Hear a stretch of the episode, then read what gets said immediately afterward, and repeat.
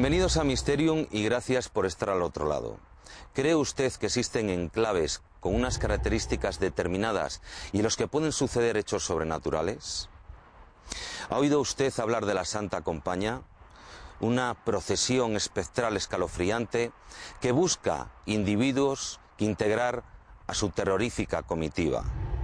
Nos hemos desplazado a la ciudad de León para mantener una interesante entrevista con la cronista oficial de la ciudad, Margarita Torres Sevilla, buscando hechos sorprendentes, hechos sobrenaturales en las antiguas crónicas. En esos ecos del ayer nos hemos encontrado con milagros sobrenaturales, con relatos e historias de fantasmas y aparecidos, y con vidas insólitas de santos llenas de misterio. Y en nuestro reportaje de investigación nos hemos desplazado a un lugar enigmático, probablemente el lugar más insólito de toda España.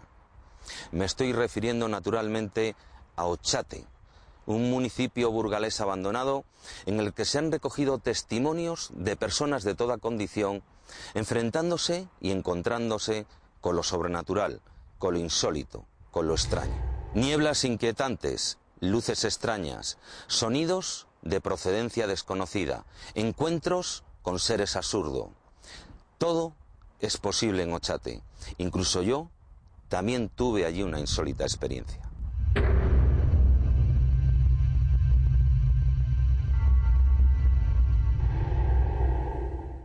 El misterio hoy nos acompaña Margarita Torres, cronista oficial de la ciudad de León y profesora de Historia Medieval de la Universidad de la misma ciudad. Buenas noches, Margarita. Hola, buenas noches, Ángel. Bienvenida a Mysterium, cronista oficial de la ciudad de León, profesora de Historia Medieval, tan joven. Porque me ves con buenos ojos, ya quisiera. Bueno, la verdad es que es un lujo. Es un lujo porque para una leonesa vivir en tu ciudad, ser profesora en tu ciudad, trabajar lo que te gusta, que es historia medieval en tu ciudad, es una maravilla. Y ser cronista, pues, ¿qué voy a decir? Para una mujer, en principio, una pica en Flandes. Y para una leonesa, pues, no sé, un sueño. Vamos a adentrarnos en el mundo de lo sobrenatural. Hay crónicas medievales que nos hablan de apariciones fantasmales, de espectros, ¿verdad, Margarita? Muchas. Se podría hacer casi, Ángel, un registro completo ¿no? de todas aquellas historias que han llegado. Imagínate lo que puede haber sin llegar, porque realmente, ¿qué llega a las crónicas? Pues aquello que más impacta a la sociedad. Si uno recorre las calles de León o de Burgos o de Valladolid o de cualquier ciudad de esta comunidad autónoma, uno va pisando físicamente historia. ¿Y quién te dice que a la vuelta de la esquina no hubo un asesinato? No hay recuerdos cronísticos, documentales de vivencias asociadas a una aparición fantasmal. Cerca de la catedral tenemos un fantasma que se ha dedicado a molestar a todos los ciudadanos con el nombre del trasgu o el trasgo, el duende, desde el siglo XV, documentado en casas de la catedral que nadie quería alquilar por ejemplo. ¿Por qué? Porque tenían duende. Bueno, y lo mismo tienes en otros barrios, en San Claudio, cerca donde nos encontramos ahora, había un cementerio porque aquí hubo un hospital. Y también por esta zona, pues aparecen algunas historias que te cuentan casi casi bajando la voz y en una esquina, pero que te hablan también de esas apariciones. Por lo tanto, son dos mil años de recuento que tenemos. ¿Quién sabe si más? ¿En esas crónicas medievales hay alguna que te ha llamado la atención especialmente? ¿Alguna crónica sobre alguna aparición fantasmal? Sí, hay una medieval, mejor dicho, hay dos medievales y una moderna. Una de las medievales es a propósito de Fernando I. Fernando I es el rey de origen navarro, conde de Castilla, rey de León por matrimonio, que funda San Isidoro, ya lo tenemos un poco situado, mediados del siglo XI, y que crea esa gran basílica como panteón. Bueno, pues él supo que iba a morir y durante tres días estuvo rezando en la iglesia y el mismo día en que iba a fallecer, todavía no había muerto, dicen que de las losas manó agua, agua que fue recogida, porque los sacerdotes tendrán lo que quieran, pero a veces también se aferran a la realidad y recogen pruebas, pruebas que 200 años casi más tarde vio un legado papal. Eso es un milagro que me impresionó, porque tienes una prueba recogida en directo. Otro de los que también me impresionaron es a propósito de apariciones en batalla de informaciones, de estar en León y de repente llegarte noticia de que caerá Toledo o avisarte de la muerte de un rey como es Alfonso VII, que estaba cruzando uno de los puertos que comunican la actual Andalucía con la hoy Castilla-La Mancha y llegó la noticia aquí antes de que se supiera la muerte del rey. Pues eso también me impresionó. Y después de la Edad Moderna, todo lo que es el fenómeno asociado a San Ramiro y una procesión de finales del siglo XVI, que yo creo que si te parece interesante podemos comentar también. Podemos hablar de ella, pero quería preguntarte antes también sobre una comitiva espectral, una comitiva que dicen que recorre los caminos buscando incautos o buscando algún vecino al que comunicar su propia muerte. Estamos hablando, como no, de la Santa Compaña y en la que tenemos historias de esas crónicas medievales que nos hablan de esas Santa Compaña. Pero antes de que me lo cuentes, nos vamos unos momentos a publicidad.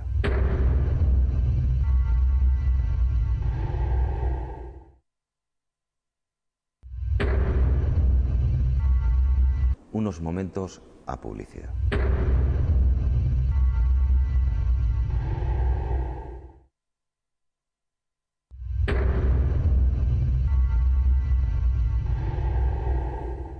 Volvemos de publicidad y estamos con Margarita Torres, cronista oficial de la ciudad de León.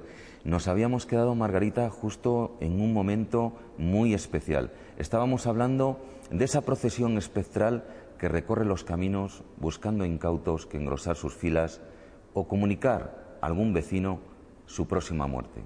Y hablamos de la Santa Compaña. Hablamos de la Santa Compañía Ángel y hablamos de las raíces medievales de esta tierra. Hablamos de lo que impresionaban a los hombres que eran capaces de en batalla enfrentarse a terrores auténticos, a gente que venía dispuesta a cobrarse tu, vida o la de tus familiares y que sin embargo, cielo santo, pasaban por un camino y, y, por ejemplo, como consta en el poema de Fernán González, le decían al conde que era el caudillo en batalla, oye, oye, oye, oye, cuidadito, no nos vayamos a encontrar con la hueste antigua, es decir, eso es una herencia, además, que nos lleva, fíjate qué interesante, a los tiempos anteriores, a los tiempos anteriores a la invasión árabe. ¿Por qué? Porque es una influencia germana.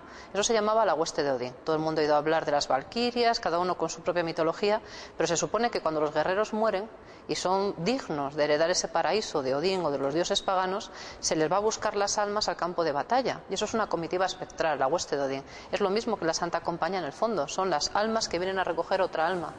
Eso se cristianizó, pero entre los hombres de batalla quedó el recuerdo. Y quedó el recuerdo también en fuentes, como es un poema, poema que se crea para una élite, pero que al final acaba también repitiendo un pueblo. ¿no? Sobrenatural, como son los milagros. Hay unos milagros aquí en León muy curiosos porque son repetitivos. ¿No es así? Totalmente cierto. Por ejemplo, antes comentábamos a propósito del rey Fernando I y San Isidoro, pues ese mismo milagro, Ángel, se repite en tiempos de Alfonso VI y dicen los cronistas de los milagros de San Isidoro, y volvió a darse. ¿Y por qué en esta ocasión? Porque murió otro gran rey, y ese gran rey que conquistó Toledo, ya nos anunció a través de esas lágrimas de la Iglesia que llegarían los musulmanes a azote de las tierras españolas, viene a decir más o menos la fuente. Se volvió a repetir una tercera vez, pero ocurre lo mismo con los anuncios de batalla. Hablábamos de Alfonso VII y su muerte que es anunciada aquí en San Isidoro. Podemos también comentar Fernando III que recibe ánimos espectrales asociados también a San Isidoro, tanto como bueno, doctor hispalense, como figura vinculada al edificio hoy basílica de San Isidoro, en la que se le dice vas a conquistar esta plaza, vas a lograr esto, voy a ayudarte en batalla. Y son milagros que siempre nos quedamos con Santiago Apóstol. Pero es que aquí en esta tierra también tenemos nuestro propio, entre comillas, Santiago Apóstol. Milagros repetitivos, sí, pero que tienen un hilo constante y muy definidor, Ángel. Y es que León es tierra de milagros. San Claudio, San Marcelo, San Ramiro, San Isidoro. León es una tierra de una fuerza especial. Yo no sé por qué a veces, y eso te lo dice todo el mundo, hay lugares que transmiten algo. No sé si es algo bueno o algo malo, eso tendría que saberlo cada uno en su propia experiencia.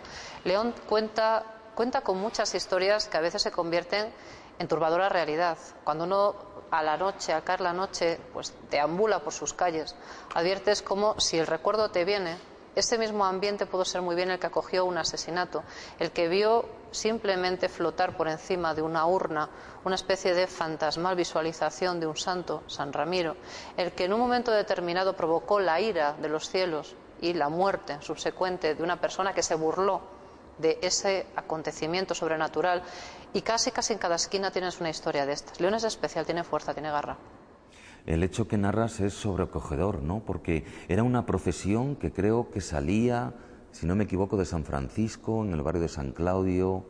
Es una historia muy curiosa, Ángel. Además, en este caso concreto, hablamos ya del siglo XVI, finales, 1597 aproximadamente. Y ha quedado en las fuentes notariales, que son las más fidedignas. Hoy en día un notario es de verdad el garante de una fe, de un acto, ¿no? una compra, una venta, todos conocemos la función de un notario. En el siglo XVI era igual, Ángel. Y en el siglo XVI un notario no jugaba su prestigio sobre algo que podía ser superstición, sino sobre un hecho cierto y comprobado. San Claudio es el monasterio extramuros más antiguo de León. Hoy no podemos ver absolutamente nada porque desapareció como resultado de la desamortización que tanto daño ha hecho a la historia del arte de este país y al patrimonio.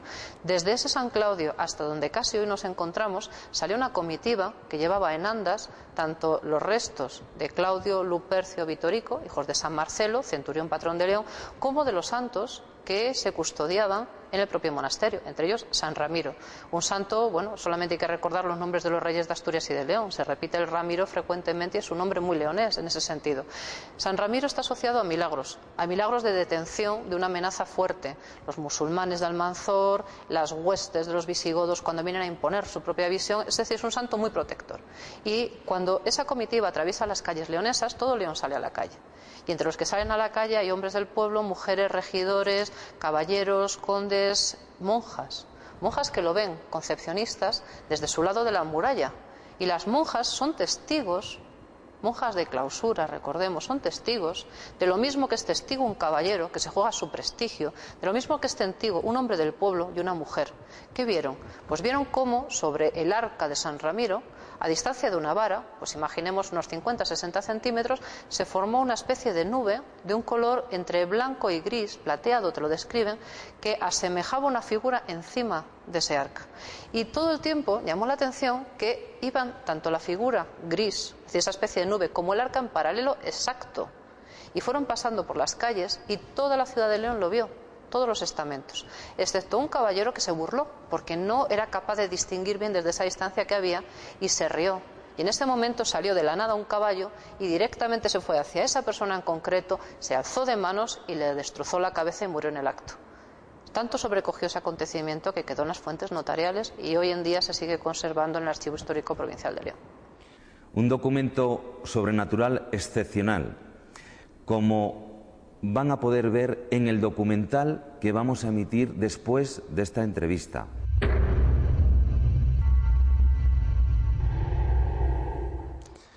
Como vamos descubriendo, las crónicas del ayer ya nos hablaban de milagros, de hechos sobrenaturales, de historias, de fantasmas y de apariciones. Precisamente esta es una de las constantes que hemos elegido para nuestro reportaje de investigación. Ochate, el pueblo maldito, probablemente el lugar más insólito de toda España, y en el que se han recogido multitud de testimonios sobre fenómenos sobrenaturales, luces extrañas, ruidos de procedencia desconocida, encuentros con seres absurdos, son algunos de los misteriosos hechos que allí se dan. Y es que sin duda uno siente allí algo muy especial. Quizás pueda ser su gestión o quizás no, debido a la cantidad de testimonios que existen sobre hechos sobrenaturales. Yo mismo tuve allí una insólita experiencia que voy a contarles seguramente antes de que finalice el programa. Pero ahora les invito a ver un avance de lo que van a poder ver en el reportaje de investigación.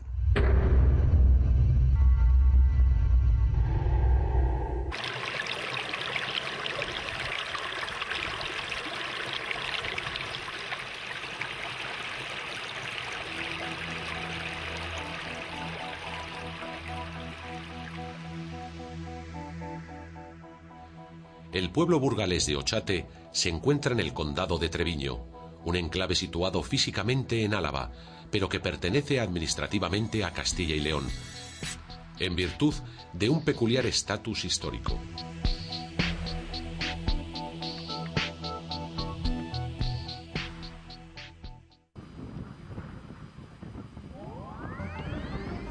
Fue en los años 80 cuando empieza a adquirir una inusitada fama después de que se publicara la espectacular fotografía de un supuesto ovni tomada por Prudencio Muguruza en las inmediaciones del municipio. Meses después, Prudencio publicó el reportaje Luces en la Puerta Secreta en la revista Mundo Desconocido. El artículo desvelaba, tras una investigación, que el pueblo había sido abandonado en el siglo XIX, después de que varias epidemias de viruela, tifus y cólera acabaran con la mayoría de los habitantes. Lo sorprendente es que esas plagas no habían afectado a los pueblos colindantes, como si una peculiar maldición planeara sobre ese lugar.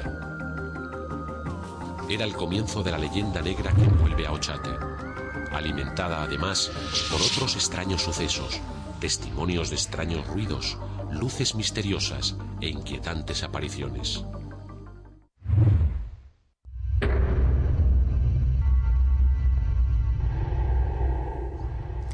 Interesante, ¿verdad?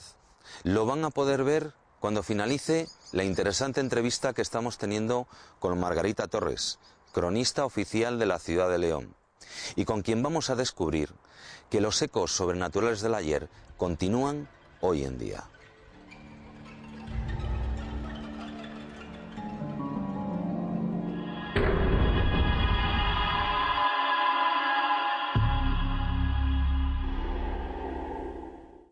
Una entrevista que está resultando muy amena, Margarita. Pero ¿qué visos de realidad tienen estas crónicas? Porque conocemos también crónicas que están manipuladas, ¿no? Podríamos hablar de dos Enriques, quizás, ¿no? Ciertamente, y además es un tema que particularmente me es muy querido. Cuando uno se lanza a escribir historia, siempre automáticamente te pones de un bando, el de los vencedores o el de los vencidos, el de los moros o los cristianos. Y a propósito de Alfonso X, ese rey sabio, protector de la cultura, de musulmanes, de judíos, etcétera, que es un poco como el culmen de una supuesta civilización española, ¿no? que quiso ser emperador de Alemania, que quiso una idea de abierto frente a Europa, estaba al otro lado un hermano, infante de Castilla llamado Enrique. Y a mí me atrajo Enrique, y la historia que se esconde en los documentos reales, la historia que uno lee en las crónicas francesas, inglesas, italianas, musulmanas, era radicalmente distinta. Estábamos hablando del blanco al negro, de la A a la Z. ¿Qué nos dice Alfonso? Pues que tenía un hermano, entre cuatro, sí era muy valiente, su padre Fernando III lo apreciaba, bueno, le dio cuatro heredades en Sevilla, se rebeló contra él y se le expulsó. Y años más tarde, dicen las fuentes, y casualmente volvió cargado de fama y el hijo y sucesor de Alfonso, le regaló la tutela de su hijo. Y uno dice, caramba, 30 años más tarde aquí que ha cambiado. Uno no pasa a ser un perfecto canalla a ser la persona guardián y custodia de unos reinos. Lo que pasó por el medio es otra versión distinta. Alfonso X era una persona muy veleidosa en los afectos, eh, rencorosa también en los odios, es decir, era muy cercano a lo que podía ser alguien acostumbrado a mandar ya que siempre se obedeciera a su voluntad. Era el heredero del trono de Castilla y de León, por tanto tenía esa fuerza. Enrique, sin embargo, era el cuarto de los hijos. Era un hombre nacido por y para la guerra. Era un caballero perfecto en su misma quinta esencia. Y es un hombre del que quedan poemas escritos por su mano, del que se canta en las trovas francesas y inglesas su valor, que fue último senador de Roma, que pudo ser rey de Cerdeña, que por amor a una mujer, y es una historia preciosa, Ángel, de verdad, renunció a un trono y por amor a una mujer se alzó en armas contra su propio hermano, porque el rey de Aragón, Jaime el Conquistador, le dijo, yo he prometido desposar a mi hija, doña Constanza, solamente con un varón que porte corona. Y los dos se amaban, y te lo dicen las fuentes aragonesas y las castellanas, y no se pudieron casar. Y él le juró que conquistaría un reino por amor a esa mujer y que si no, no se casaría. Nunca se casó, es cierto, hasta ya a la vuelta a Castilla. ¿Qué ocurrió por el medio? Que Alfonso X el sabio le dijo, no, no consentiré jamás que tú seas rey. Primero por envidia, segundo porque era una división de un reino y tercero porque la esposa del propio Alfonso X Sabio era la hermana de esta muchacha y se odiaban tan a muerte que dicen las crónicas que le envió un cesto de fruta envenenada del cual murió doña Constanza. Es decir, le estaba protegiendo. Enrique parte al exilio, trabaja con los musulmanes como mercenario, comanda una hueste que se le llamaban los Caballeros de la Muerte, 300 hombres que llegaron a conquistar Roma. Estamos hablando de ese tipo de hazañas. Y se le acusa de quemar iglesias. Y se le acusa de quemar iglesias. Se le acusa de desafiar un poder como era el papal tan fuerte en ese momento, en función de la razón, porque fue un hombre que siempre cometió el mismo error, intentar ser justo, ser honorable y defender la razón y a los débiles, y defender a los suyos. Y eso le costó a lo largo de su vida hasta más de 20 años en prisiones, en Castel del Monte, ese castillo tan simbólico asociado a Federico II, el anticristo, ¿no? que tiene esa forma octogonal. Pues él se pasó más de 20 años allí y no perdió el juicio. Todos los que le acompañaron perdieron el juicio. Y cuando salió de allí, volvió a ser mercenario en Túnez y llegó otra vez a España. Y fue tutor y guarda de los reinos de Castilla y de León. Ese es Enrique. ¿Y dónde le tenemos enterrado? Ay, Dios mío, ¿dónde está enterrado? En una plaza pública. Estaba en San Francisco de Valladolid enterrado. Dejó un testamento magnífico. Y aparte de preocuparse hasta del último de los hombres que le sirvieron, lo cual te da idea de la talla, ¿qué queda de él? Pues queda de él que la gente que nos escuche y sea de Valladolid, por favor, cuando pasen cerca de donde estaba esa iglesia de San Francisco, recuerden por un momento a un hombre que llevó el nombre de nuestra tierra muy lejos, que fue temido en Italia, en Túnez, en Inglaterra, en Francia y que hizo y marcó la ley. Y en ese momento piensen lo poco que somos y lo poco que tiene la historia, ¿no? y que, filfa es, cómo se deshace. No queda absolutamente nada de él. El convento de San Francisco se encontraba en la Plaza Mayor de Valladolid, justo enfrente del ayuntamiento, lo que hoy conocemos como la zona del Teatro Zorrilla.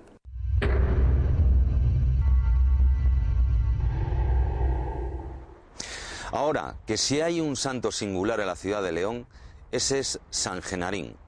Para conocer esta sorprendente historia, hemos de ubicarnos en el tiempo en el año 1929, una época en la que la ciudad de León solamente tenía 25.000 habitantes y en la que había mil y un pícaros, todos ellos intentándose ganar la vida en un clima, en un estado de extrema pobreza. Y entre ellos destacaba Genaro Blanco, más conocido como Genarín. Genaro Blanco tuvo multitud de profesiones. Pellejero, cazador de pájaros con liga, jugador de naipes, aprendiz de barbero, mozo de estoques del novillero palomino. Y una profesión muy curiosa, muñidor, que consistía en recibir dinero de un político para adularle y a la vez reventar los mítines de los contrarios. Y otra más insólita aún. Sacamantecas o asustaniños. Y dicen que quien mal anda, mal acaba. Y una noche de Jueves Santo, Genarín iba dando tumbos debido a la borrachera descomunal que llevaba. Los que le vieron alejarse no sabían que iba a ser la última vez que le iban a ver con vida.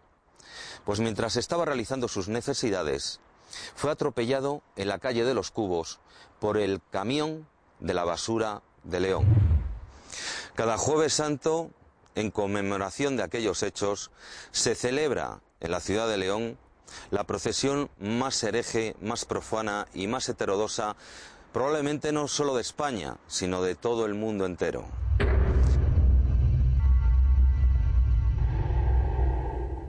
Estamos hablando de milagros, de hechos sorprendentes, de apariciones sobrenaturales Vamos a dar un salto en el tiempo, porque hablamos de crónicas medievales, pero vamos a venir aquí, al aquí y a la hora. En el barrio de San Claudio conocemos tú y yo un par de testimonios que nos hablan de apariciones fantasmales. Vamos con el primero de ellos. Venga, vamos con Manolito. Con Manolito. Bueno, pues hay unas cuantas historias. Estábamos hablando antes a propósito de San Ramiro, de San Claudio, de este monasterio extramuros de León, que es el primero de la cristiandad leonesa, ¿no? Imagínense por un momento que junto con esas bonitas historias, de repente te empiezan a surgir en el mismo entorno de ese barrio los siguientes relatos que también se deslizan, ¿no? Porque hablar de lo sobrenatural, Ángel, y tú lo sabes muy bien, a veces es complicado, porque uno tiene miedo de que el otro piense caray, este se ha vuelto loco. Es uno de los problemas que nos encontramos los investigadores de estos temas. Esa cerrazón de los testigos por el miedo a lo que opinan los demás. Lo que pasa es que hoy en día estamos intentando, en varias personas que nos dedicamos al mundo del misterio, a intentar tomar estos temas desde un punto de vista del rigor, de la seriedad y de la objetividad. Y ese precisamente es una de las cosas que vamos a intentar hacer en el misterio. Y hablábamos de Manolito. pues esa es una de las historias que llegan cuando se rompe ese silencio, un poco de precaución. Manolito, para que se hagan idea, los señores televidentes, es un personaje que no sabemos su sexo de entrada, pero que se cuenta y ya se hablaba de él pues en los años 20 del siglo pasado, ¿no? asociado al edificio y al entorno de lo que hoy en día es el rectorado de la Universidad de León. Pues existen algunas referencias que hablan de apariciones fantasmales y fenómenos sobrenaturales vinculados a ese edificio que ha tenido tantos usos, ¿no? Fue facultad de veterinaria, hoy en día rectorado, antes tuvo otros, bueno, pues curiosamente también de vez en cuando en todo lo que es el entorno de rectorado, si alguna vez visitan a León, quédense con esta referencia, te cuentan que hay un fantasma que se aparece que crea un olor muy especial, desagradable, como si fuera un azufre extraño, que afecta a todas las luces del entorno por el que aparece. Han llegado a estallar bombillas y que además de eso se crea una especie también como de nebulosa en forma humana o que se quiere pensar que tiene una forma humana cuando se baja esa temperatura, unos grados. Cuando sientes, porque todos tenemos una especie de sexto sentido, Ángel, que es, además todo el mundo te lo dice, en la zona de la coronilla he notado como que me miraran, como que me vigilaran. Eso se repite en todas las historias que te cuentan en esa zona. Ese es Manolito. Y es un Manolito que de vez en cuando escucharán en cafetería relatos sobre él. Y existe otro que es muy divertido. Es muy divertido porque los protagonistas, que si me permites vamos a callar los nombres. Así debe de ser. en este caso sí, yo creo. En este caso sí. Pues digamos que una pareja de leoneses estaban, vamos a decirlo en castellano, en flagrante adulterio. Y fueron sorprendidos por algo, una voz, también de nuevo una bajada de temperatura. Estamos hablando de nuevo de casas muy cercanas a ese edificio y para que conozcan el espacio y ese frío y esa voz advirtió con un tono muy profundo, con unos registros que a la persona, una de las dos personas implicadas que trabaja bueno, en el mundo de la música, le sorprendió porque era un registro extraordinariamente bajo, de una voz como muy, muy seca, muy, muy, muy grave. Le advirtió, vete de aquí, no lo hagas. Y en ese momento también de nuevo bajó tanto la temperatura que él tuvo tanto miedo que se separó de la mujer y cogió cierta distancia e intentó calmarse. Y en ese instante dice que notó por toda su columna vertebral como que el frío fuera creciendo hasta el extremo de sentir miedo de su vida. Y mientras él estaba con esa experiencia tan desagradable y las puertas de un baño comenzaban a batirse y a golpearse sin que nadie las sacudiera, al otro extremo, la mujer en cuestión estaba en una habitación donde había una máquina de escribir, una moqueta en el suelo, y sobre la moqueta se empezaron a marcar unas pisadas, pisadas de barro, y pisadas que llegaban hacia donde ella estaba. Y el terror la hizo agarrarse al lugar en el que se encontraba y la máquina de escribir, una máquina antigua, salió el carril despedido por completo hacia el otro extremo y rompió un cristal. Momento en el que él regresó, se encontraron con lo que estaba ocurriendo, decidieron que no era el mejor momento para morir y se fueron. Un testimonio tremendo que tú conoces a esas personas y muy reciente en el tiempo, porque estamos hablando de, de algo reciente en el tiempo, ¿no? De hace algunos años atrás. Sí, hace aproximadamente unos 10 años. Y que encima no es el único, porque semejantes a este exactamente en el mismo edificio, idéntico, se han producido fenómenos también. Por ejemplo, movimiento de lámparas, sin haber ni, evidentemente esta no es una zona sísmica, pero movimientos de lámparas, bajadas de temperatura, abatimiento de puertas, y solamente en ese concreto espacio cercano de Nueva Rectorado. Ha sido un placer tenerte hoy aquí con nosotros en Mysterium habiendo compartido con nosotros esa sabiduría, esos conocimientos. Margarita, muchas gracias por habernos acompañado. Muchas gracias a vosotros. Un placer. Y ustedes ya lo han visto. Hemos hecho un recorrido sobre apariciones sobrenaturales, sobre milagros, ecos del ayer. Pero hemos saltado también en el tiempo para venir al aquí y a la hora y ver que este tipo de fenómenos siguen existiendo. Por favor, recuerden esos ecos del ayer para ver cómo vivimos nuestro presente, para saber de dónde venimos y ver cómo podría ser nuestro futuro.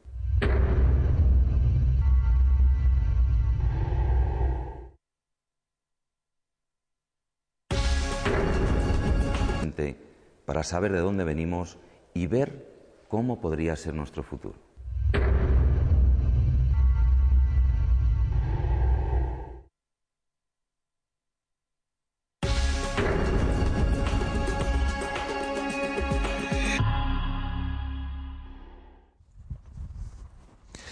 Enclavado en el condado de Treviño encontramos el pueblo burgalés abandonado de Ochate.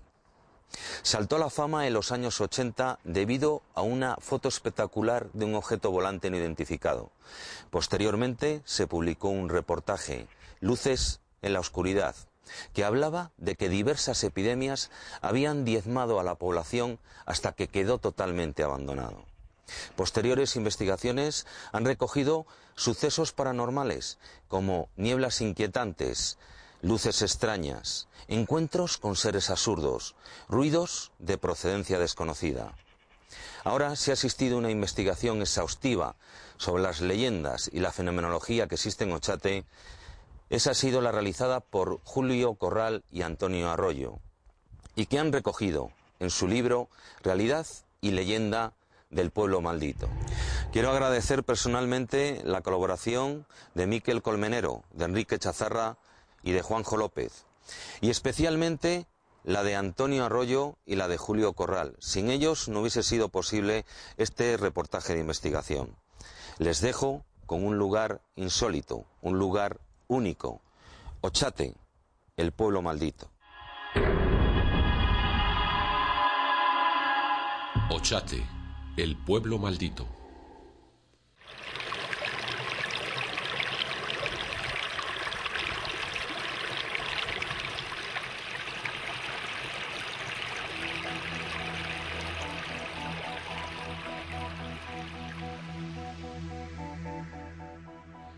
El pueblo burgalés de Ochate se encuentra en el condado de Treviño, un enclave situado físicamente en Álava, pero que pertenece administrativamente a Castilla y León, en virtud de un peculiar estatus histórico.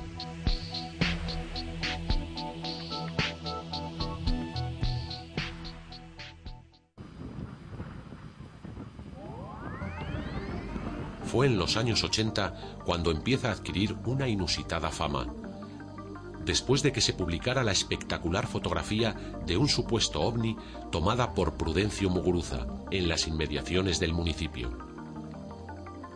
Meses después, Prudencio publicó el reportaje Luces en la puerta secreta en la revista Mundo Desconocido. El artículo desvelaba, tras una investigación, que el pueblo había sido abandonado en el siglo XIX, después de que varias epidemias de viruela, tifus y cólera acabaran con la mayoría de los habitantes. Lo sorprendente es que esas plagas no habían afectado a los pueblos colindantes, como si una peculiar maldición planeara sobre ese lugar. Era el comienzo de la leyenda negra que envuelve a Ochate, alimentada además por otros extraños sucesos, testimonios de extraños ruidos, luces misteriosas e inquietantes apariciones.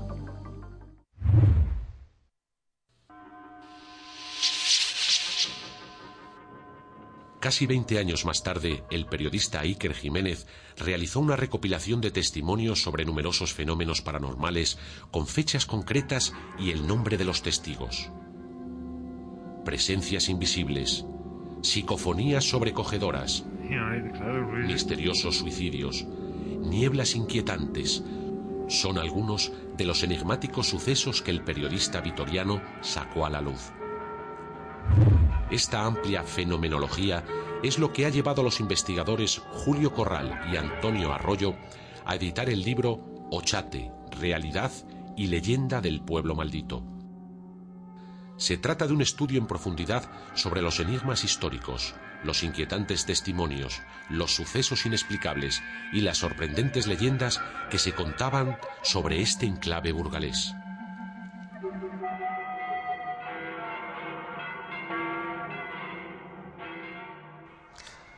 Luces en la puerta secreta fue el primer reportaje sobre el pueblo maldito de Ochate y que empezó a alimentar la leyenda negra que le envuelve. Posteriormente, una exhaustiva investigación protagonizada por Julio Corral y Antonio Arroyo ha desvelado multitud de claves ocultas de este lugar, todas ellas recogidas en un libro, Ochate, Realidad y leyenda del pueblo maldito. Entre ellas, cabe destacar el descubrimiento del significado etimológico de la raíz de Ochate, Gogate, puerta de los espíritus, o puerta de Gog, un personaje vinculado al mismísimo diablo. o la última entrevista que se ha podido realizar al último habitante de Ochate, José Aránguiz, desmintiendo de esa manera las leyendas que había sobre esas supuestas epidemias. Pero aún pesan muchos interrogantes sobre este enigmático lugar. Hay multitud de testimonios recogidos sobre fenómenos paranormales. Seguramente lo que les vamos a contar a continuación va a sorprenderles.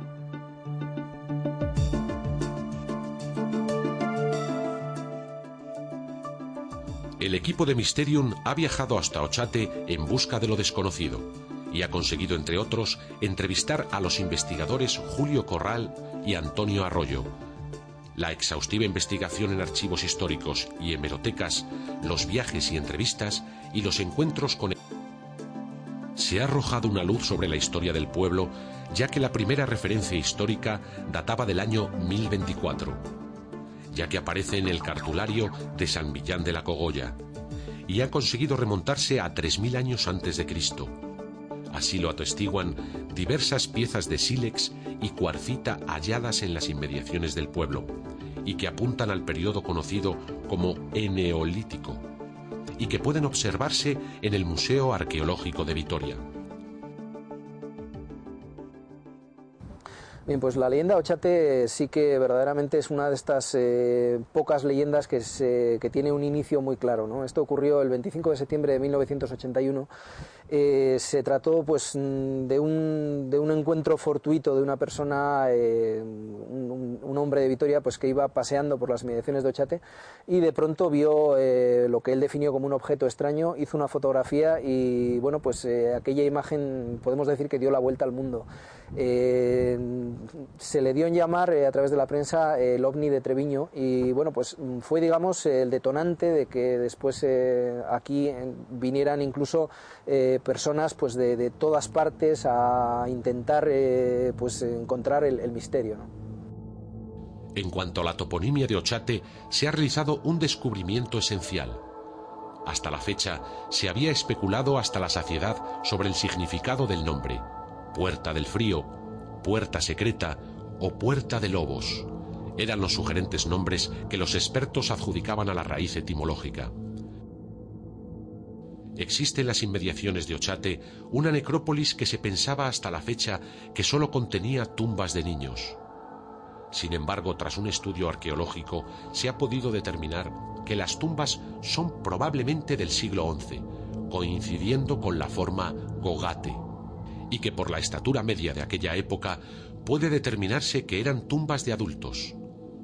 También se han realizado descubrimientos interesantes y novedosos como edificaciones en un paraje colindante conocido como El Hoyo, donde se especula con la posibilidad de que hubiese enterramientos o la primicia de la existencia de otra ermita, la de San Pelayo, muy cerca de la necrópolis. Aún se mantiene en pie una casa que tuvo numerosos episodios trágicos, como un incendio que estuvo a punto de acabar con la vida de los que allí residían. O años más tarde, la muerte de ocho carneros por un rayo que penetró en aquel recinto cuando la casa servía para cobijo del ganado. Es curioso que haya sido una de las casas que mejor se ha mantenido de la aldea. Nadie quiso llevarse las piedras. Quizás tuvo algo que ver el que en los años 30 allí ocurriera un espantoso asesinato. Y en la memoria colectiva aún planeara la maldición que la envolvía.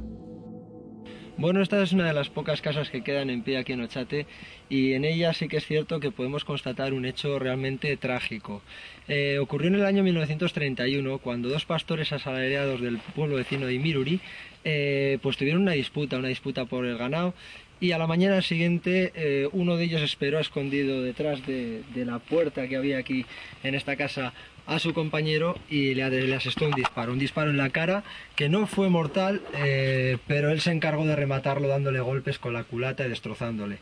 Cuentan los primeros, eh, las primeras personas que vinieron aquí que encontraron las paredes llenas de masa encefálica, de sangre, eh, y el cuerpo estaba realmente pisoteado y en un estado lamentable a, costa del ganado que, que, estaba, que estaba por aquí. una casa que ha sido escenario de episodios sobrecogedores y escalofriantes. Fernando Gil, acompañado de otras siete personas, había decidido pasar la noche en Ochate. Al borde de la medianoche les llamó la atención una extraña luz en dirección oeste y similar a una gran pirámide luminosa. Después de contemplarla en el cielo durante varios minutos, vieron cómo desaparecía desvaneciéndose lentamente. Más tarde, mientras daban un paseo, dirigiéndose desde la torre a las pocas casas que quedaban en pie, se vieron envueltos en una densa niebla que apareció de la nada y que les hizo perder totalmente la visibilidad. Consiguieron adentrarse en la mencionada casa para comprobar estupefactos que la niebla había desaparecido. Extrañados, volvieron a salir fuera y de nuevo la misteriosa niebla les envolvió por completo. Este fenómeno se repitió hasta en cinco ocasiones consecutivas, y todo ello en una noche despejada. Sin embargo, lo más sorprendente estaba aún por llegar. Comenzaron a escuchar junto a ellos una especie de susurros o lamentos. Guardaron silencio mientras con sus linternas trataban de escrutar en la oscuridad. ¿Quién producía semejantes ruidos? Fue entonces cuando percibieron un fuerte latido de corazón que les rodeó y acabó por aterrorizarles, abandonando el pueblo rápidamente e incluso dejando allí parte de sus pertenencias.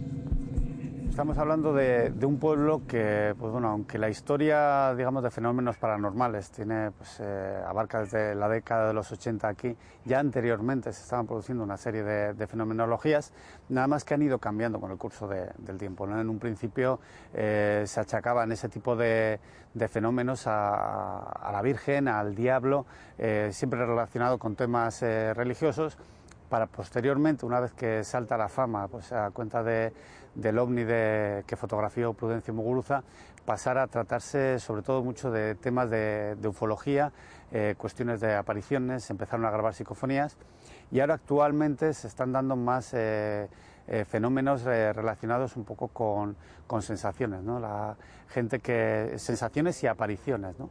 Sensaciones que tiene la gente, sensaciones extrañas, inquietud y sobre todo mucho últimamente el tema de, apariciones, tanto de eh, lo que se ha pasado a denominar la, dama de negro como, otro tipo.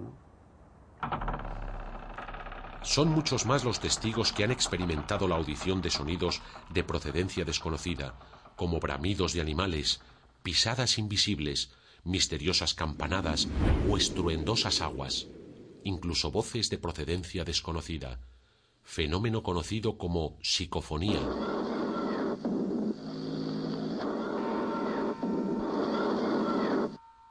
En este misterioso enclave no solo suceden fenómenos paranormales de tipo auditivo, sino que varias personas han experimentado ser tocados por presencias invisibles o han sido testigos de apariciones de siniestras figuras. Y como muestra un caso realmente espeluznante. Eh, esto es una, una noche aproximadamente sobre el año 87 eh, un grupito de radioaficionados nos decidimos eh, ir a hacer una expedición al pueblo de Ochate. Allí, bueno, pues eh, en la parte de abajo dejamos varios coches, nos separamos, los demás se fueron andando hacia el pueblo y yo me quedé con el coche aproximadamente por la zona de la necrópolis, aproximadamente estaba. todo funcionaba bien, las emisoras, hablábamos, correctamente, veíamos las linternas desde allí.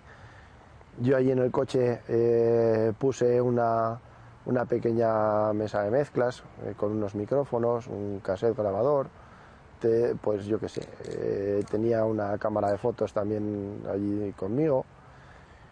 Cuando empezamos a oír unos, unos pasos, muy claramente se oían pasos de alguien que venía hacia, hacia nosotros empezamos a ver unas sombras que, pues, que venían caminando hacia, hacia el coche, de frente al coche, de frente a nosotros.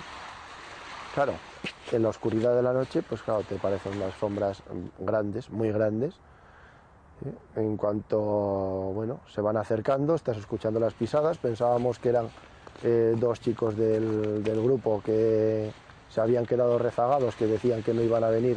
Y bueno, habíamos pensado, de, bueno, pues al final han venido y, han, han, visto los coches abajo y han seguido el camino y nos han encontrado aquí.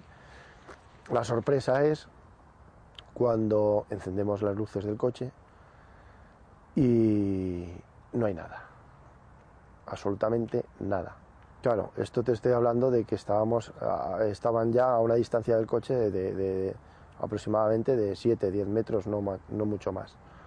Eh, yo con la emisora del coche a mí no me oían mi transmisión, yo les oía perfectamente cuando hablaban ellos por el walkie-talkie, pero yo a ellos no les oía nada.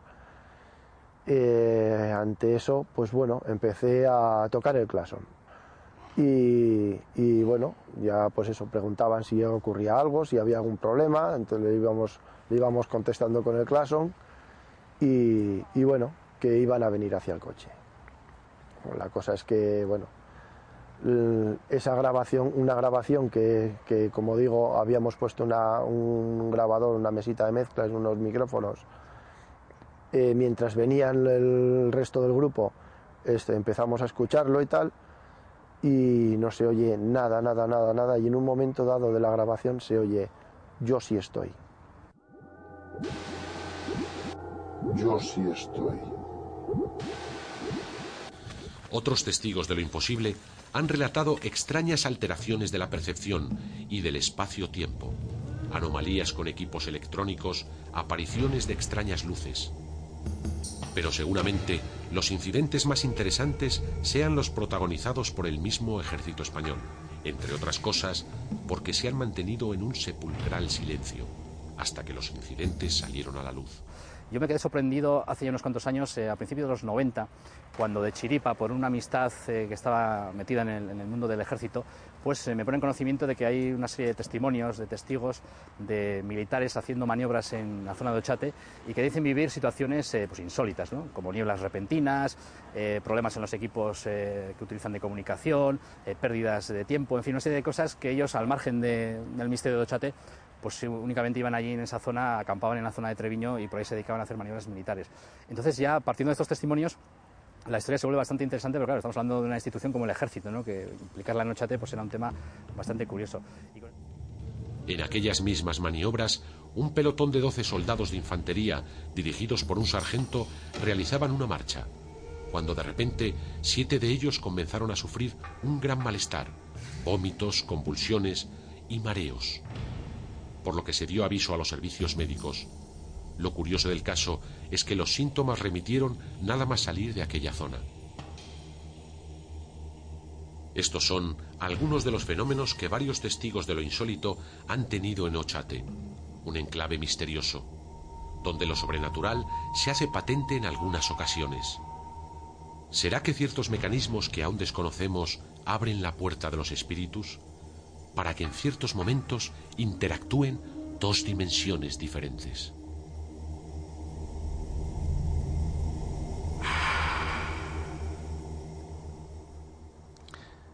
No me he olvidado de que les había prometido contarles una insólita experiencia que yo mismo he tenido en el pueblo abandonado de Ochate. Ahora es el momento. En una de mis visitas al pueblo maldito de Ochate me encontraba con Julio Corral, en ese momento se aproximaron dos jóvenes vascos. Julio Corral se dirigió hacia ellos. Mientras tanto, yo me quedé al lado de la Torre de San Miguel realizando unas fotografías. Introduje mi grabadora en la Torre de San Miguel, en el interior. Y justo en ese momento, cuando salí fuera, escuché justo detrás unos fuertes ruidos, como si se hubiesen desplomado dos grandes piedras, seguidos. Levanté la cabeza confirmando que esos extraños ruidos también les habían oído las tres personas. Pero no era así, como pude contrastar poco después. Mi grabadora no había recogido ningún sonido. Quizás todo fue fruto de mi imaginación. O visto lo visto, quizás no. Buenas noches, gracias por estar al otro lado y antes de despedirme, solo una cosa. Por favor, reflexionen. ¿Quién se esconde detrás del telón de este teatro de lo absurdo?